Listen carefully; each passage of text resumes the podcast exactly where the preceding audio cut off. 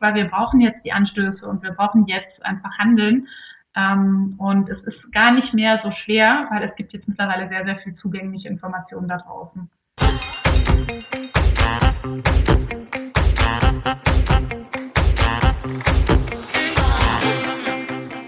Hallo und willkommen zu einer neuen Folge unseres finanziellen Podcasts Schwungmasse.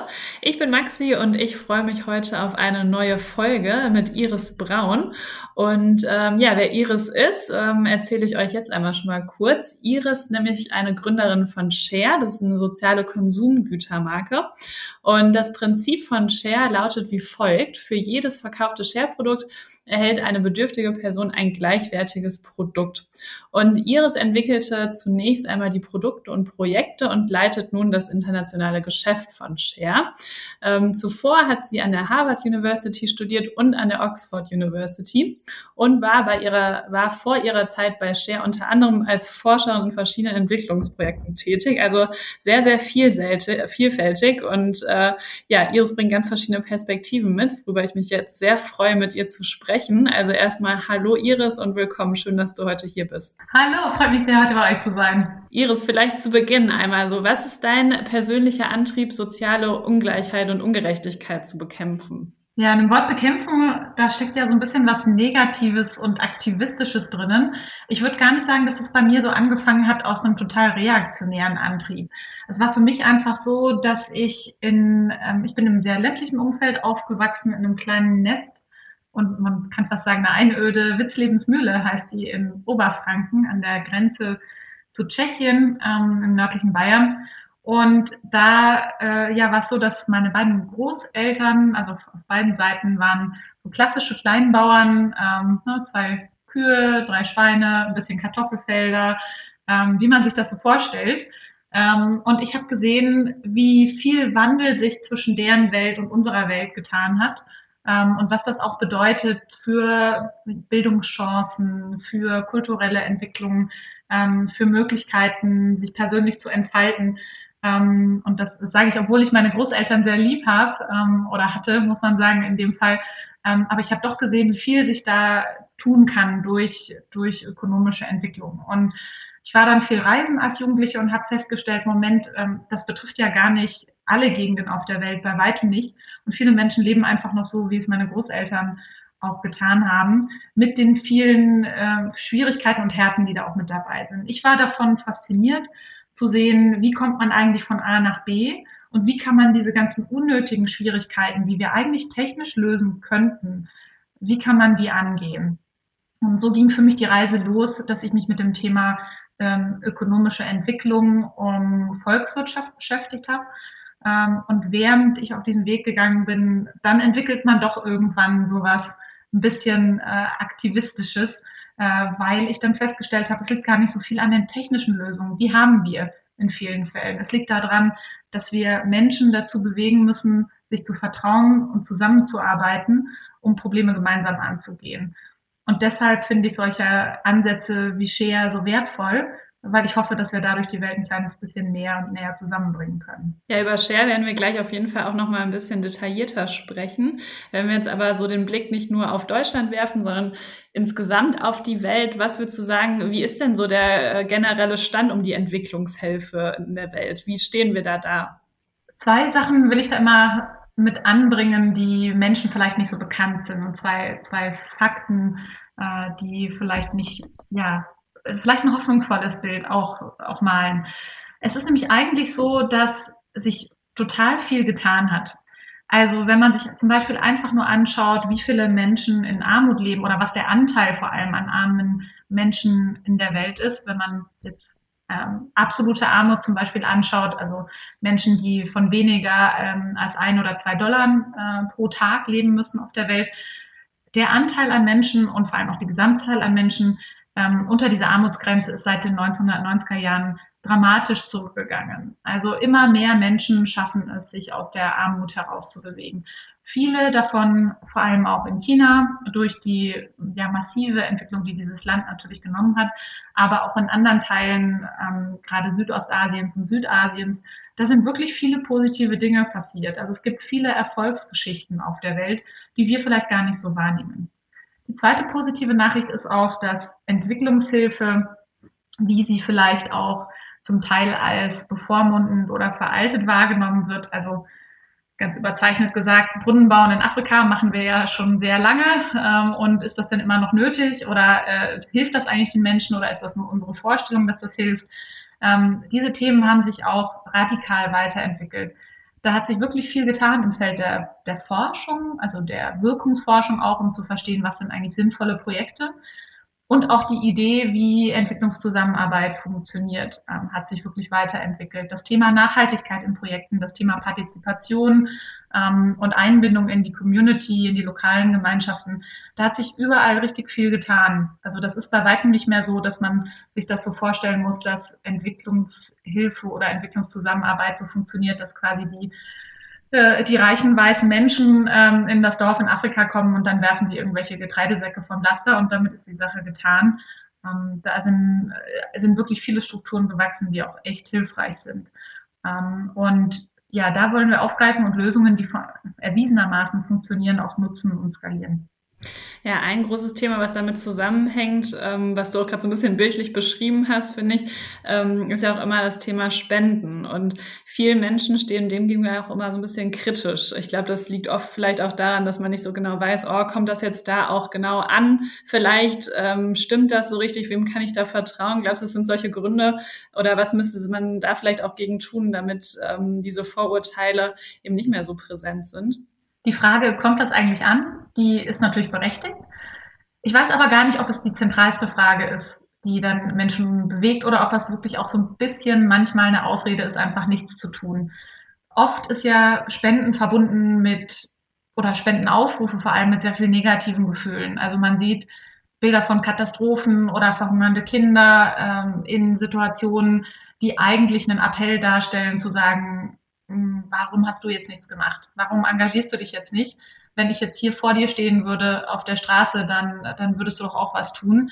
Wieso machst du nichts? Und dieses Gefühl des, ähm, ja, des, des Schlechtfühlen lassen und auch des, glaube ich, des Abgrenzens. Also da werden ja oft Menschen in Situationen gezeigt, die wir uns überhaupt nicht verbinden können.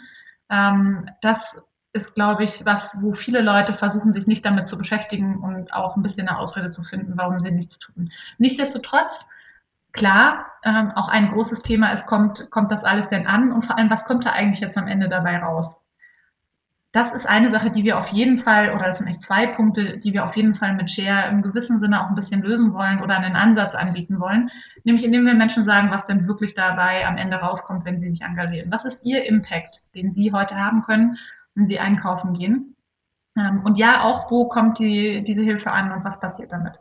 Ja, jetzt sprichst du schon das ganz passend an. Ähm, wenn man sich jetzt das Konzept von Share nochmal so vor Augen führt, ähm, würdest du dann sagen, es ist vielleicht auch einfach bequemer für äh, mich als Einzelperson, äh, dahingehend was Gutes zu tun, als jetzt aktiv irgendwie noch ähm, die Spende irgendwie da auszufüllen, was wegzuschicken, ähm, indem ich einfach meinen täglichen Bedarf, meinen Einkauf so umstrukturiere und eben die Produkte kaufe, die gleichzeitig noch was Gutes tun. Klar, das ist auch ein Aspekt, den wir versuchen anzusprechen. Also ich hatte schon gesagt, dieses Gefühl, dass es einem eigentlich aus einem, aus einem schlechten Gefühl heraus äh, zu einer Spende bewegt werden soll, das wollen wir nehmen, sondern vielmehr eigentlich eine Verbindung schaffen das hat jetzt gar nicht so nur mit dem Kaufakt zu tun, ähm, aber eine Verbindung schaffen zwischen dem eigenen Bedürfnis und das Bedürfnis von anderen Menschen, die heute nicht so viel Glück haben und die vielleicht deshalb nicht die Wahl haben, im Regal das rauszusuchen, was ihnen gefällt, sondern die eben keine Chance haben, ähm, sich mit, mit sauberem Trinkwasser zu versorgen oder auch mit ausreichend Nahrung. Also es geht eher so ein bisschen darum, äh, genau wie du sagst, das bequem zu machen und nachvollziehbar zu machen.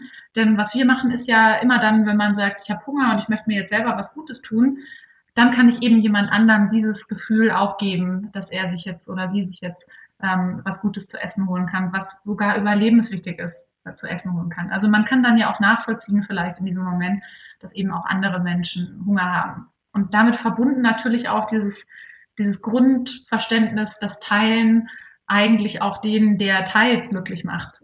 Dass, dass das was ist, was eigentlich sehr mit Menschen verbinden kann. Also da sind viele, viele Punkte, die wir aufnehmen wollen und zu so einem Art, äh, zu, einem, zu einem Art Angebot ähm, an die Menschen verknüpfen wollen, dass für sie eigentlich die Frage eher zu warum nicht ähm, umformuliert, anstatt zu warum sollte ich heute helfen, warum sollte ich heute was tun.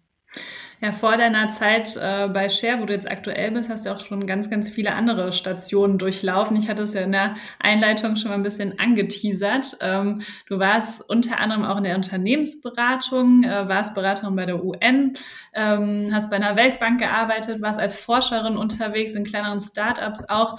Ähm, was hat dich denn persönlich so gereizt, so viele verschiedene unterschiedliche Organisationsformen auch kennenzulernen? Das frage mich auch manchmal.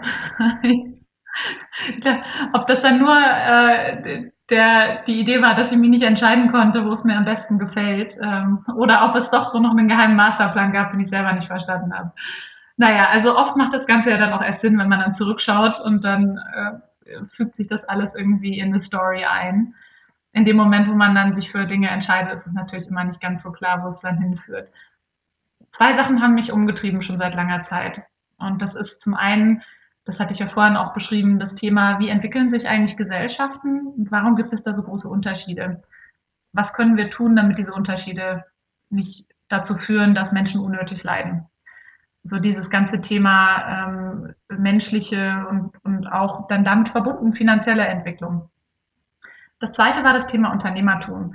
Ich habe mal in der Schule äh, einen, einen Start-up-Wettbewerb mitgemacht. Äh, Speedy, der rasante Essenslieferservice. Äh, naja, also Marketing hätten wir uns vielleicht noch jemanden dazu holen müssen. Aber es hat auf jeden Fall vom Modell her sehr, sehr gut funktioniert. Ähm, wir haben nämlich die Idee gehabt, dass man quasi verschiedene Restaurants verbindet zu einer Art Plattform, wo man sich dann von verschiedenen Restaurants was nach Hause liefern kann. Mein Dad meinte damals, ich soll doch jetzt auf jeden Fall erstmal die Schule fertig machen, das funktioniert eh nie. Ähm, und was das jetzt für ein Quatsch wäre naja, es hat auch ja ganz erfolgreich funktioniert bei manchen Unternehmen dann später. Vielleicht war die Zeit aber auch noch nicht reif. In jedem Fall hat es dafür gesorgt, dass es mich so gepackt hat, diese Idee zu merken, wenn man da was baut, was Menschen interessiert, dann werden da Kräfte frei. Und auch die, die wirtschaftlichen Kräfte, die in der Welt ähm, unterwegs sind, die sind ja doch sehr stark und die schaffen wirklich Veränderungen auf der Welt. Ähm, und so war ich schon relativ früh mit dem Thema Sozialunternehmertum beschäftigt. An der Uni, in, schon als ich angefangen habe zu studieren, immer wieder und eben dann auch schon aus der Schule heraus. Also das hat mich schon lange umgetrieben. Und was ich letztendlich gesucht habe, war die Möglichkeit zwischen diesen beiden Welten, also den, den gemeinschaftlichen sozialen Welten und der wirtschaftlichen Welt, für mich die richtige Balance zu finden, wo ich sage, da ähm, bin ich so begeistert und kann mich für das Thema so sehr begeistern und mich einbringen, dass bei mir meine persönlichen Kräfte frei werden ähm, und da kann ich tatsächlich auch selber einen Impact haben. Und das hat so eine Weile gedauert und hatte aber, glaube ich, auch den Vorteil, dass es nicht nur super viel Spaß gemacht hat, sondern auch, dass ich für mich zumindest auch beurteilen kann, was ich dann nicht will oder in welcher Form ich am besten arbeiten kann. Das finde ich ganz spannend, wie du es gerade erzählt hast, weil ich finde, man hat ja ganz oft dann vielleicht diesen Eindruck, dass sich vielleicht diese soziale und wirtschaftliche Welt auch widersprechen, oder? Also das denkt man ja vielleicht im ersten Moment, aber du hast gerade ja gesagt, dass man da schon eine gute Balance auch finden kann. Ja, also da schlagen so ein bisschen zwei Herzen in meiner Brust. Zum einen glaube ich, dass eigentlich Gemeinwohlorganisationen oft wirtschaftliche Aspekte haben. Also das, die stellen ja auch Bedürfnisse dar der Gesellschaft. Ähm, nur die, die finanziellen Erträge sind vielleicht nicht gleich ersichtlich ähm, oder nicht so einfach durch einen ganz normalen äh, freien Markt zu regeln oder die, der Zeithorizont oder die Breite der Stakeholder, die man in Betracht zieht, äh, sind einfach weiter gespannt als bei klassischen Wirtschaftsunternehmen. Also in der, in der, in meiner einen Ansicht ähm, kann quasi jedes Wirtschaftsunternehmen oder muss sogar jedes Wirtschaftsunternehmen auch einen Beitrag zur Gesellschaft leisten, wenn man wirklich nachhaltig wirtschaften will. Und das ist auch so eine Ansicht, die sich, glaube ich, immer mehr verbreitet jetzt. Wo man auch sieht, dass auch, ähm, ja, dass so ganz klassisch kapitalistische Organisationen wie zum Beispiel BlackRock, äh, der große Finanzinvestor, ähm, da äh, jetzt sich dazu äußert, ähm, meinte da auch der, der CEO ähm, vor einiger Zeit, äh, dass es, äh, dass er glaubt, dass kein Unternehmen langfristig Erfolg sein kann, erfolgreich sein kann, ohne einen Purpose zu haben. Also da merkt man schon diese, diese Abwendung vom Shareholder Value hin zum Stakeholder Value, wo man wirklich viele verschiedene Teilnehmer in der ganzen Gesellschaft mit einbezieht. Das ist auf jeden Fall was, ähm, das ist auf jeden Fall was, was, woran ich glaube und wo ich auch glaube, dass es, dass es auf jeden Fall mehr und mehr wir uns in die Richtung entwickeln müssen. Auch der klassische, die klassische Idee vom Unternehmen ist auch gar noch nicht so alt, wie wir das glauben. Also so in dem, vor dem 19. Jahrhundert, da war das, waren eigentlich auch Unternehmen viel mehr in der Gesellschaft auch eingebunden, als es jetzt so getrennt wahrgenommen wird. Auf der anderen Seite ist es aber schon so, aktuell sind wir eben in einem äh, ja in einem System, wo diese Trennung ganz klar wahrgenommen wird, wo es dafür Unternehmensformen gibt und da gibt es Finanzierungsformen und da gibt es ähm, die Leute, die sich als Teil der einen äh, Herde und Teil der anderen Herde sehen. Und da ist es wirklich nicht so ganz einfach, ähm, die richtige Balance zu finden, wenn man dann in der Praxis ein Sozialunternehmen gründen will. Also ganz platt gesagt, ich glaube, in der Theorie ist das alles wunderbar und lässt sich sehr gut vereinen. Tagtäglich ähm, ist es wirklich gar nicht so einfach, ein Sozialunternehmen aufrecht zu erhalten und auch dafür zu sorgen, dass jede Seite gleichmäßig gehört wird. Das sehe ich so als die große Herausforderung für mein Leben und meine Aufgabe, dass wir da wirklich was bauen, was auch beide Seiten an einen Tisch bringt. Du hast dich ja in deiner Zeit in der Forschung auch ähm, sehr intensiv mit dem Thema Finanzen in nicht entwickelten Ländern äh, beschäftigt. Ähm, wie sieht es denn da aus? Wie kann man sich das vorstellen? Also ähm, hat man da irgendwie Zugang zu Versicherungen oder wie funktioniert Sparen? Kann man überhaupt sparen? Also es ist ja, darüber könnte man wahrscheinlich eine eigene Podcast-Folge machen, weil das Thema spannend genau. ist. Aber vielleicht kannst du genau, Maxi, vielleicht kannst du ja, kurz zusammenfassen einmal, wie das, ähm, ja, wie es so, wie man sich das vorstellen kann. Genau, Maxi. Also da kannst du mich natürlich jetzt echt stundenlang damit beschäftigen und deshalb bitte dann abbrechen, wenn es zu lang wird. Grob gesprochen hat sich mit äh, vor allem, glaube ich, in der, in der allgemeinen Wahrnehmung mit Mohammed Yunus und dem Thema Microfinance ähm, hier eine breitere Bewegung aufgestellt vor ungefähr, oh, jetzt auch schon wieder so 15 Jahren, ähm, die die eigentlich gesagt hat, dieser Gedanke, dass, ähm, dass arme Menschen eigentlich ja Menschen wie du und ich sind, nur dass sie eben nicht die finanziellen Möglichkeiten haben, ähm, sich weiterzuentwickeln und also finanziell gesehen jetzt. Ähm, und dass aber eigentlich dieser, dieser Drang dazu, was aufzubauen und sich ähm, durch Unternehmertum vor allem ähm, auch eine finanzielle Freiheit zu schaffen, dass der eigentlich äh, in allen Menschen innewohnt und man müsse nur die Möglichkeiten geben, dass man eben an dieses Kapital rankommt, ähm, um sich seine eigenen Ideen und Innovationen zu verwirklichen. Das hat also so ungefähr vor 15 Jahren angefangen. Mittlerweile ähm, ist das Thema Financial Inclusion sehr viel breiter aufgestellt.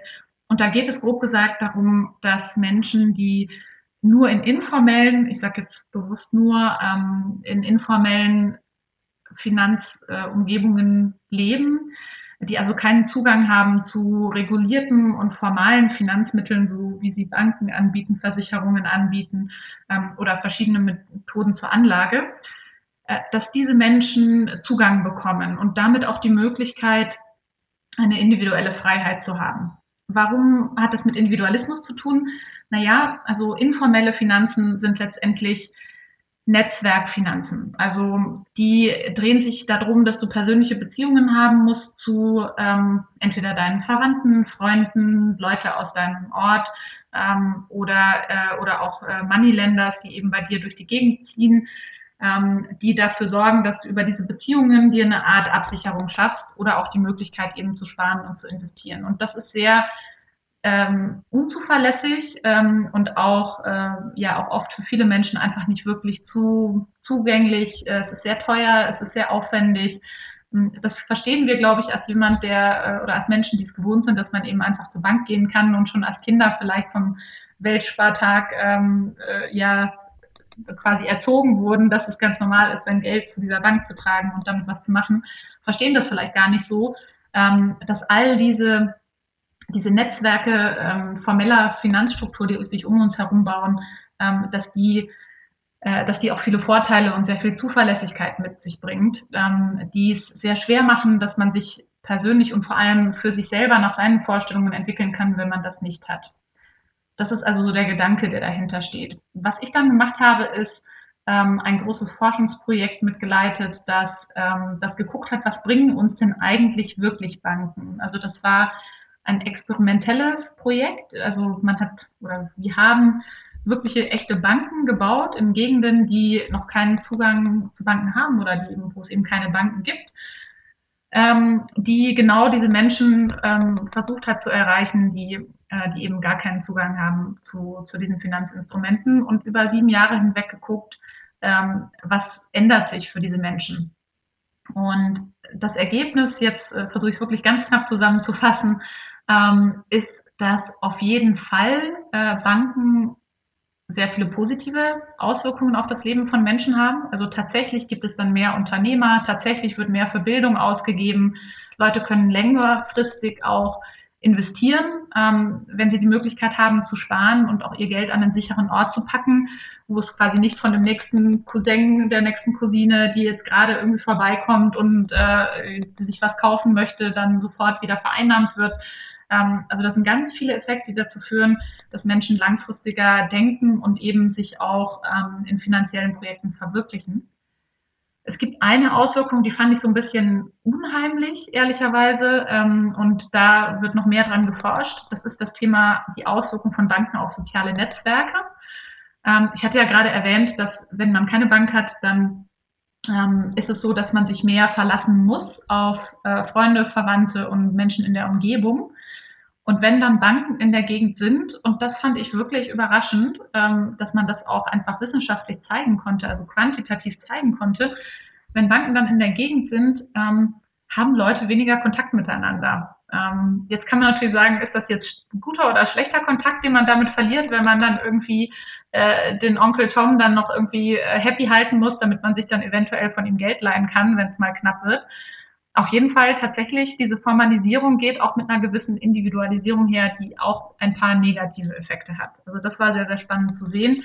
Insgesamt aber konnten wir auf jeden Fall auch quantitativ feststellen, dass es da sehr viele positive Auswirkungen auf die Menschen, auf die Leben von Menschen gibt sobald sie Zugang zu einer Bank haben. Ja, super spannend. Also richtig, ja, interessante Ergebnisse, womit man vielleicht auch gar nicht so rechnet, was du gerade auch gesagt hast. Und ganz interessant fand ich den auch Aspekt, äh, den du meintest, dass es für uns so selbstverständlich ist. Ähm, da hatte ich witzigerweise in einer Podcast-Folge mit meiner Kollegin Svetlana zum Thema Investieren fürs Kind auch drüber gesprochen, wo Svetlana auch erzählt hatte, äh, dass sie mit ihrem Kind erstmal auch zum Bankautomaten gegangen ist und gesagt hat, es ist nicht selbstverständlich, dass jetzt da einfach Geld rauskommt. Ähm, weil für Kinder ist es ja irgendwie normal normal. Sind es dann so gewohnt, ja, man geht eben zum Automaten, dann kommt das Geld ja schon irgendwie da raus. Aber gar nicht so klar ist dieser Hintergrund, woher kommt das eigentlich? Ne? Und dass es eben nicht selbstverständlich ist, so wie es, glaube ich, in vielen Köpfen der Fall ist. Ja, also ganz, ganz, ganz spannendes Thema. Ähm, Iris, wir gehen jetzt mal aber zurück zum Thema Share. Ähm, das ist nämlich auch ganz, ganz spannend, finde ich. Und da haben wir jetzt noch gar nicht viel drüber gesprochen bisher. Wie ist es denn dann dazu gekommen, dass du bei Share gelandet bist? Ich meine, du hast so viele spannende Stationen schon gehabt. Was äh, hat dich dann zu Share gezogen? Share war für mich persönlich die Verbindung von vielen Themen aus der Vergangenheit. Du hast es ja auch gesagt, ich habe auch bei der Unternehmensberatung mal gearbeitet ähm, und dort mein, in Anführungszeichen, mein wirtschaftliches Handwerk gelernt. Ähm, da hatte ich viel mit Konsumgüterfirmen zu tun, ähm, Snackfirmen und Schokolade. Ich war irgendwie Schokoladenexpertin geworden, ähm, hätte ich auch nie gedacht. Ähm, und habe auch für internationale Organisationen gearbeitet, also zum Beispiel das UN-Welternährungsprogramm. Und da habe ich meinen, einen meiner Mitgründer getroffen, den Sebastian Stricker, der auch mit mir bei der Unternehmensberatung war und dann zum Welternährungsprogramm gegangen ist wir sind total auf diesem, äh, auf diesem Weg unterwegs gewesen, dass wir gesagt haben, wir wollen eigentlich das Beste aus den beiden Welten, Wirtschaft und Soziales zusammenbringen und haben uns, also seit wir uns getroffen haben, immer wieder darüber ausgetauscht, ähm, welche Ideen man da verwirklichen könnte. Er hat dann zuerst Share the Meal gegründet. Eine, eine App, die es einem sehr leicht macht zu spenden über einen Knopfdruck und dann kann man automatisch eine Mahlzeit teilen ähm, und das Ganze kostet eben nur 50 Cent. Das ist jetzt erstmal total simpel, aber für viele Menschen war das wirklich augenöffnend zu sehen, mit wie wenig sie wie viel erreichen können. Und eben auch, wohin dann das Geld geht, was am Ende dabei ankommt. Share the Meal ist mittlerweile die größte Spenden-App auf der Welt, ist also weltweit unterwegs und wurde dann auch von der UN, von dem Welternährungsprogramm wieder übernommen.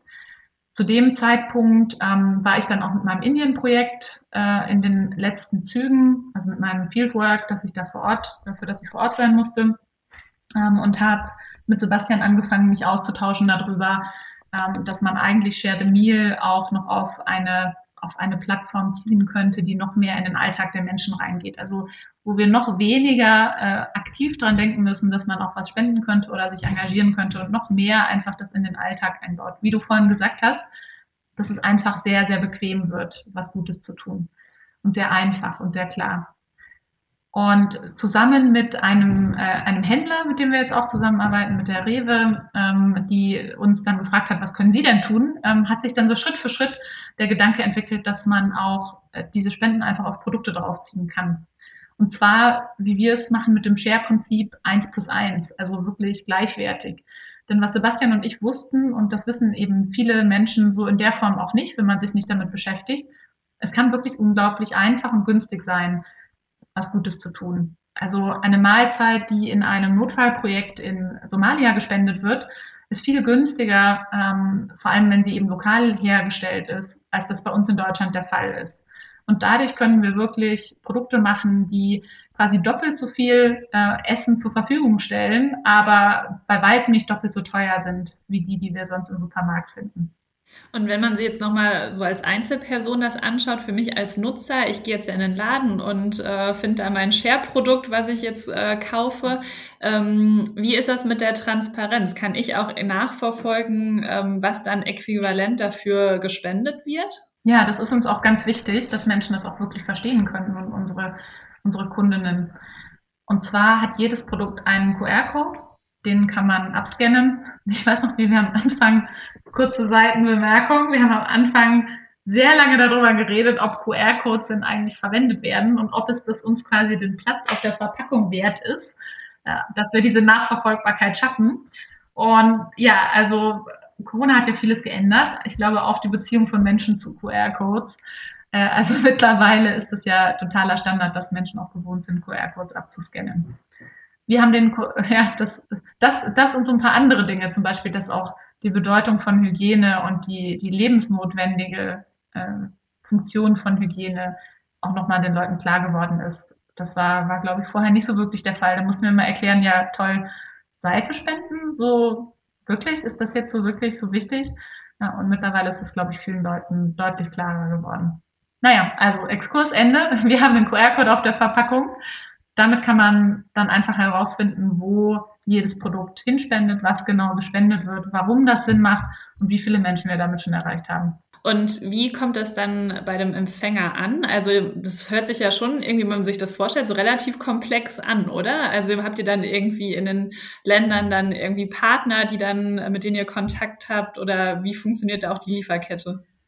Der, ich finde das immer witzig, weil für mich ist es natürlich, für mich ist es natürlich klar, aber es gehen wirklich jedem, alle möglichen Bilder bei vielen Leuten dann im Kopf los, dass wir quasi in dem Moment, wo die Wasserflasche über das Kassenband läuft, dass dann irgendjemand bei uns äh, im Scherlager losläuft und dann die Flasche Wasser äh, in den Flieger gibt nach äh, Afrika. Das ist natürlich überhaupt nicht so, sondern was wir eigentlich machen, also Entschuldigung, ich will auch niemanden da jetzt irgendwie zu nahe treten, äh, bei dem dieses Bild dann im Kopf losgeht, weil eigentlich finde ich das total cool, wenn es so wäre. Ähm, aber was wir in Wirklichkeit machen, ist so eine Art Crowdsourcing von, äh, von Investment in Entwicklungsprojekte. Das heißt, wir haben lokale Partner, die wirklich Spezialisten da drin sind, die Hilfsleistungen dann auch umzusetzen. Und mit denen haben wir ähm, Verträge, so wie man eben auch mit Firmen hat. Wir haben aber auch ähm, natürlich ein Audit-System, ähm, wo wir die Projekte besuchen und wo die Projekte intern und extern geprüft werden. Ähm, und an diese Partner überweisen wir dann quasi das gesammelte Geld ähm, von den ganzen Produkten, die umgesetzt sind. Ähm, und die setzen dann für uns die Projekte um. Da stehen wir im sehr engen Austausch, sodass wir auch wirklich, und das ist unsere Ambition, sodass wir wirklich jederzeit sagen können, wie viele Menschen haben wir jetzt eigentlich schon erreicht, welche Projekte sind gerade in welchem Stand, ja, was passiert dort gerade, was gibt es vielleicht auch für Schwierigkeiten auf den Projekten. Hm, und was äh, und daraus eben auch Geschichten für unsere Kundinnen ähm, zu sammeln. Das ist natürlich klar auch ein Ziel, weil Menschen wollen ja verstehen, ähm, was sie gerade Gutes tun. Und so ist es eigentlich, ich sage jetzt eigentlich, sobald man einmal quasi dieses, dieses Netzwerk gebaut hat, ähm, das Share im Grunde ist, also ein Netzwerk an Menschen und Unternehmen, die sich alle ein Stück weit dafür einsetzen, dass es zur Realität werden kann, ähm, dann ist es gar nicht so kompliziert. Aber natürlich das erstmal aufzubauen, das hat äh, viel Überzeugungsarbeit gekostet ähm, und ist so ein Fall, ja, wo alle dran glauben müssen, damit es dann auch funktionieren kann. Wahrscheinlich jetzt auch eine doofe Frage. Äh, für dich ist es wahrscheinlich äh, selbst erklärt, aber wie finanziert ihr euch denn dann, wenn man sich überlegt, ähm, es wird ein Produkt gekauft, ihr habt dann den Erlös, aber gleichzeitig spendet ihr auch ein Produkt? Also wie rechnet sich das? Überhaupt keine blöde Frage. Denn das ist ja genau die Magie an der Sache. Ich hatte es vorhin auch gesagt, dass Menschen äh, hier sich gar nicht vorstellen können, dass es manchmal nur 10 oder 20 Cent kosten kann, eine Mahlzeit in einem Entwicklungsland ähm, zur Verfügung zu stellen. Oder über die Tafeln oder die Caritas hier in Deutschland Nahrung, die sonst weggeworfen werden würde, Menschen zur Verfügung zu stellen, ähm, diese zu sammeln, zu sortieren und wieder, ähm, wieder für Menschen zu, bereitzustellen, ähm, die sonst nichts hätten oder nichts, äh, nicht ausreichend hätten, um ihre Familie zu ernähren. Das kann also sehr, sehr günstig sein. Trotzdem, klar ist es für ein Unternehmen gerade in der Lebensmittelbranche es sind die Margen sehr, sehr schmal. Ähm, da müssen wir schon wirklich ganz genau kalkulieren, dass das aufgeht. Ähm, und in, in der Praxis ist es so, dass wir ähm, dieses, dieses Geld, das wir spenden, ähm, aus dem Topf nehmen, das normale Markenunternehmen ins Marketing geben. Ähm, und ja, Marketing kann natürlich sehr, sehr teuer sein äh, kann aber auch, ähm, also auch gutes Marketing vor allem kann auch, ähm, muss auch nicht so teuer sein. Ähm, da arbeiten wir eben mit vielen Verstärkern zusammen, mit Influencern, ähm, äh, mit auch, äh, ja, auch viel, es ist auch viel Pressearbeit bei uns natürlich mit dabei, ähm, wo äh, über das Modell berichtet wird und über das wir schon erreicht haben. Das schafft eben bei uns den Marketing-Effekt, den andere Marken über ihre Kommunikation äh, machen müssen. Und das reicht im Grunde genommen im Grunde genommen aus, aber es ist für uns natürlich immer, ähm, ja, es ist ein Punkt, wo wir wirklich äh, auch eine gewisse Größe haben müssen, dass wir zum Beispiel die Produkte günstig genug einkaufen können, ähm, um sie dann auch zu einem Preis weiterverkaufen zu können, äh, wo Menschen jetzt ja nicht sagen, okay, das ist jetzt einfach viel, viel zu teuer für so ein normales Produkt im Supermarkt. Ähm, also da, da ist schon so ein Sweet Spot, den man finden muss ähm, damit das funktionieren kann. Aber die Magie funktioniert eigentlich dadurch, äh, dass es wirklich so unglaublich günstig sein kann zu helfen. Hm. Es ist witzig, dass du es erzählst. Das fiel mir eigentlich direkt zu Beginn unseres Gesprächs ein, dieses Thema, als wir über das Spenden gesprochen haben, dass ja ganz viele Leute sich auch sträuben, wenn sie jetzt zum Beispiel den tausendsten Flyer nach Hause geschickt bekommen von irgendeiner NGO, bitte spenden. Da ist ja auch ganz oft dann dieser Gedanke, warum ähm, kriege ich jetzt hier so einen blöden Flyer nach Hause geschickt? Warum äh, nutzen sie nicht das Geld, um damit was Gutes zu tun, anstatt mich hier voll zu müllen? Jetzt in die Tüte gesprochen. Genau, das ist, glaube ich, immer ein ganz ähm, ja, akuter Punkt, auch warum sich manche Menschen vielleicht auch sträuben, vielleicht die Organisation zu unterstützen oder ähm, ja, was da dahingegen zu machen. Ähm, aber nochmal ein Punkt zu Share, Iris. Du hattest auch gesagt, ähm, dass es zu Beginn auch äh, natürlich super viel Arbeit war, dieses große Netzwerk auch aufzubauen. Ähm, ich kann mir vorstellen, dass natürlich auch zu Beginn ähm, erstmal gar nicht so leicht ist, das alles finanziell zu stemmen. Ähm, habt ihr Investoren gehabt? Habt ihr Investoren oder äh, basiert das auf Eigenkapital? Wie seid ihr da aufgestellt? Gar nicht so exotisch. Ich glaube, wir sind den Weg gegangen, den, den viele Startups da draußen gehen.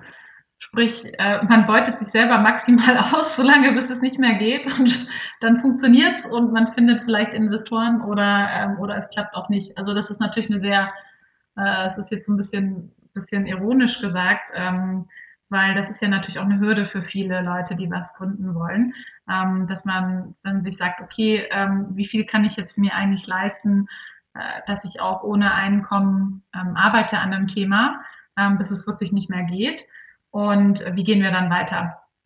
Für uns im konkreten Fall heißt das, dass wir ähm, auch uns Investoren gesucht haben. Also wir haben dann auch bemerkt, okay, äh, das können wir in keinem, in keinem Maße stemmen. Vor allem, wenn wir dann anfangen, Produkte zu produzieren. Das muss ja alles irgendwie vorfinanziert werden. Ähm, das, das können wir einfach nicht selber zahlen. Die andere Sache ist auch, und das muss ich dann auch lernen, ähm, selbst als wir schon von, von großen Unternehmen wie jetzt äh, DM oder eben Rewe dann Aufträge hatten, wo wir gesagt haben, okay, wir wollen mit euch loslegen und wir versichern euch und auch allen, die mit euch arbeiten, dass ihr, dass wir wirklich jetzt von euch bestellen wollen. Selbst dann war es uns nicht möglich, dass wir dann Fremdkapital aufnehmen.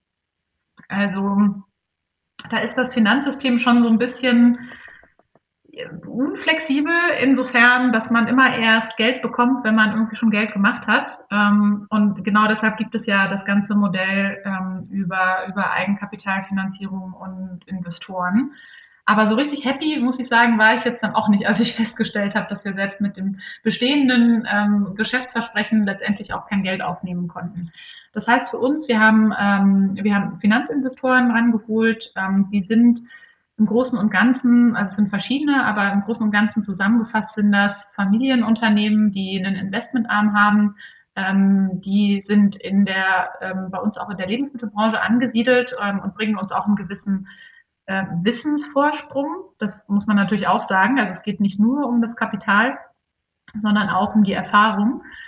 Äh, und das war dann auch äh, für uns bisher überhaupt keine schlechte Erfahrung, ähm, mit den Investoren zusammenzuarbeiten ähm, sondern eigentlich war es vor allem die, die, die schwierige Erfahrung, eben mit Banken zusammenzuarbeiten. Da ist man wirklich, ähm, ja, ohne Historie ist man dann so ein bisschen aufgeschmissen und ja, egal welche Businesspläne und Zusagen man dann bekommen kann. Ähm, also das, äh, das war ein bisschen ernüchternd. Ähm, aber die Arbeit mit den Investoren zusammen war insofern toll, dass äh, mir vorher nicht klar war oder ich war mir auch nicht sicher, wie sehr wir auch traditionelle Investoren begeistern können für ein Sozialunternehmen. Da hat sich wirklich viel getan. Also klar, es gibt auch ein wachsendes Feld von Impact-Investoren, die speziell in Themen investieren wollen, die sozialen Nutzen schaffen. Oft mit, ähm, aber dann natürlich auch sehr restriktiven Terms, ähm, was man mit dem Geld machen kann, wie man genau aufgestellt sein muss als Unternehmen, was die Gesellschaftsstruktur sein muss, etc. Es gibt aber auch mehr und mehr Mainstream-Investoren, die sich für diese Themen nicht nur interessieren, sondern auch aktiv äh, Social Enterprises stützen. Und das ist für mich ein total positives Signal, dass wir wirklich auch im Mainstream angekommen sind mit dem Thema äh, und dass da äh, einfach viel Glauben ist, dass das für, für unsere Unternehmen ähm, und für unsere Gesellschaft der nächste Schritt ist. Und wie sieht das mit euren Partnerunternehmen aus? Du hast jetzt vorhin mal DM und Rewe erwähnt. Achtet ihr darauf, dass die zum Beispiel auch irgendwie gewisse nachhaltige soziale Aspekte beachten? Oder ähm, ja, wie, wie wählt ihr da eure Partnerschaften aus? Eigentlich sind wir da, ähm, also wir sind nicht so restriktiv, wie man vielleicht sein könnte. Ähm, das ist immer so ein Streitpunkt auch bei, bei äh, in der Szene, würde ich sagen. Ähm, ob man quasi sagt, okay, wir arbeiten nur mit Partnern, die selber auch sehr, sehr nachhaltig sind oder wir arbeiten auch mit Partnern, die, ähm, die sich durch uns nachhaltiger machen wollen. Ähm, und da gehen wir definitiv den zweiten Weg. Das wird dann oft auch ähm, so ein bisschen in Licht gestellt.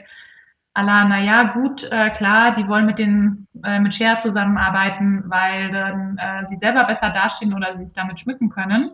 Ähm, und das wäre ja, wäre so ein bisschen Green oder Blue Washing, also äh, soziales äh, Washing ähm, und, äh, und, und letztendlich gar nicht echt. Mm, das ist aber eigentlich nicht die Erfahrung, die wir dann mit den Partnern machen. Also in jedem Unternehmen gibt es mittlerweile Menschen, die diese Themen auch wirklich aus ihrer, ähm, aus ihrem Herzensanliegen heraus bearbeiten, für die das Herzensprojekte sind. Und letztendlich, und das ist vielleicht noch wichtiger, ist es wirklich sehr weit oben auf der Agenda bei ähm, auch großen Unternehmen und auch traditionellen Unternehmen, dass sie versuchen, nachhaltiger zu werden.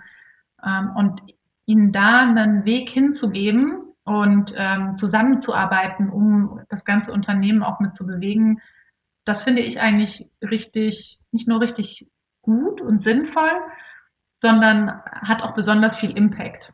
Ähm, auch ein konkretes Beispiel dazu. Wir haben kurz nachdem wir gelauncht sind mit Share insgesamt die erste 100% recycelte Wasserflasche auf den deutschen Markt gebracht. Also die aus recyceltem PET, aus recyceltem Plastik ist und damit quasi vollkommen kreislauffähig ist. Das hat für wirklich viel Wirbel gesorgt in, in der Organisation und bei den Partnern, mit denen wir zusammengearbeitet haben. Aber die sind dann auch auf uns zugekommen und haben gesagt, können wir Ihnen denn jetzt eigentlich Tipps geben, wie Sie das mit Ihren Produkten auch machen können. Und da hat es wirklich einen regen Austausch gegeben. Und ich habe wirklich den Eindruck, dass wenn wir auch jetzt nicht ähm, die technischen Innovatoren waren, die da wirklich tief in die Materie, also wir waren schon tief in der Materie, aber wir waren natürlich nicht die Forscher, die da jahrzehntelang dran gearbeitet haben. Ähm, wir waren aber das Verbindungsglied zwischen ähm, zwischen der Forschung und so ein bisschen der Nische ähm, hin zu den großen Firmen, die ähm, ja vielleicht noch Ausreden gefunden haben oder für die das nicht auf der obersten, ähm, auf dem obersten Punkt der Prioritätenliste war, sich da nachhaltig weiterzuentwickeln. Und das finde ich dann ey, wirklich eindrucksvoll ähm, und da auch viel schöner, wenn wir mit Unternehmen zusammenarbeiten, die eben noch nicht da sind und noch nicht schon alles tun, ähm, sondern eben die eigentlich eher so in der so ein bisschen die Gesellschaft auch widerspiegeln und ähm, das, wie es ja vielen Menschen geht. Die wollen, glaube ich, eigentlich was machen. Viele Leute wollen ihr Leben nachhaltiger gestalten wissen aber gar nicht unbedingt wie. Und so geht es auch vielen Unternehmen und ich finde es sehr wertvoll, mit den Unternehmen zusammenzuarbeiten. Iris, das wäre jetzt auch noch eine äh, gute anschließende Frage. Vielleicht hast du denn vielleicht so einen persönlichen Tipp an äh, unsere Zuhörerinnen und Zuhörer, ähm, wie man vielleicht selbst aktiv werden kann und einen Beitrag leisten kann. Der eigene Konsum, klar, dass ich das jetzt sage, ist natürlich ein Ansatzpunkt. Und da gibt es mittlerweile wirklich sehr, sehr viele sehr, sehr viele Wege, auch tagtäglich was zu tun. Das muss jetzt nicht nur Share sein, ähm, sondern ich glaube, wenn man mit offenen Augen durch den Supermarkt läuft, ähm, findet man da jetzt mittlerweile auch viel, viel mehr Informationen auf den Produkten, wie nachhaltig die Produkte sind. Das ist natürlich mal ein Schritt, den man tun kann. Ähm, gleichzeitig ist es auch wichtig und das, ähm, das möchte ich eigentlich für, für alle betonen, die mh, hm, die sich auch mehr mit dem Thema, also das ist quasi neben dem Einstiegs, neben der Einstiegsstufe, ähm, wenn man sich mehr mit dem Thema beschäftigen will, ähm, dann ist mein Eindruck schon auch, dass wir auf jeden Fall auch die Politik brauchen und dass manche Themen einfach eingefordert werden müssen. Ähm, also zum Beispiel das Thema CO2-Besteuerung. Also ich finde es total interessant, jetzt, wenn ich auf der Seite der Industrie bin, was ich auch nicht dachte, irgendwie so vor ein paar Jahren, dass ich da mal landen werde, aber äh, also so, wir sind ja eigentlich ein klassisches Industrieunternehmen, dadurch, dass wir, dass wir eben ähm, Produkte vertreiben.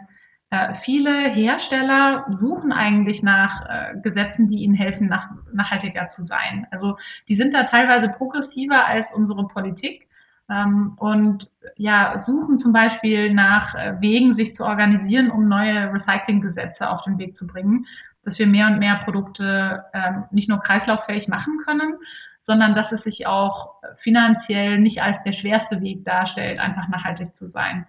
Ähm, und da finde ich super spannend ähm, und auch echt interessant, ähm, wenn man sich umschaut, überlegt, für, welchen, äh, für welches Thema interessiert man sich und sich dann mal umschaut, welche Verbraucherorganisationen gibt es.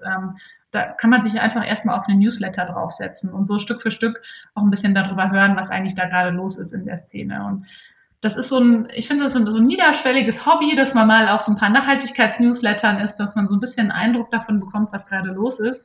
Ähm, denn ich glaube, je mehr Menschen sich ähm, doch auch so ein bisschen politisch einsetzen, ähm, desto mehr können wir da wirklich bewegen.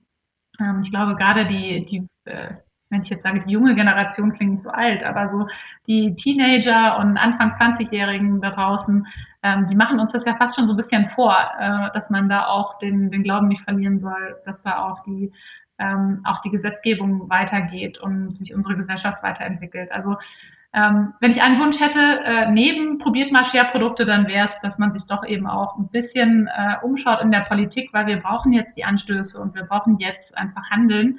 Ähm, und es ist gar nicht mehr so schwer, weil es gibt jetzt mittlerweile sehr, sehr viel zugängliche Informationen da draußen. Iris, vielen lieben Dank für deinen Input. Ähm, ich finde, mit den Worten können wir das, äh, die Folge gut abschließen. Äh, ich hätte wahrscheinlich noch viel, viel mehr mit dir quatschen können. Es hat mir sehr viel Spaß gemacht. Ähm, aber ja, das machen wir noch mal wann anders. Also lieben Dank und bis zum nächsten Mal. Danke dir auch, Maxi, und sehr, sehr gerne. Lass uns noch mal weiter quatschen.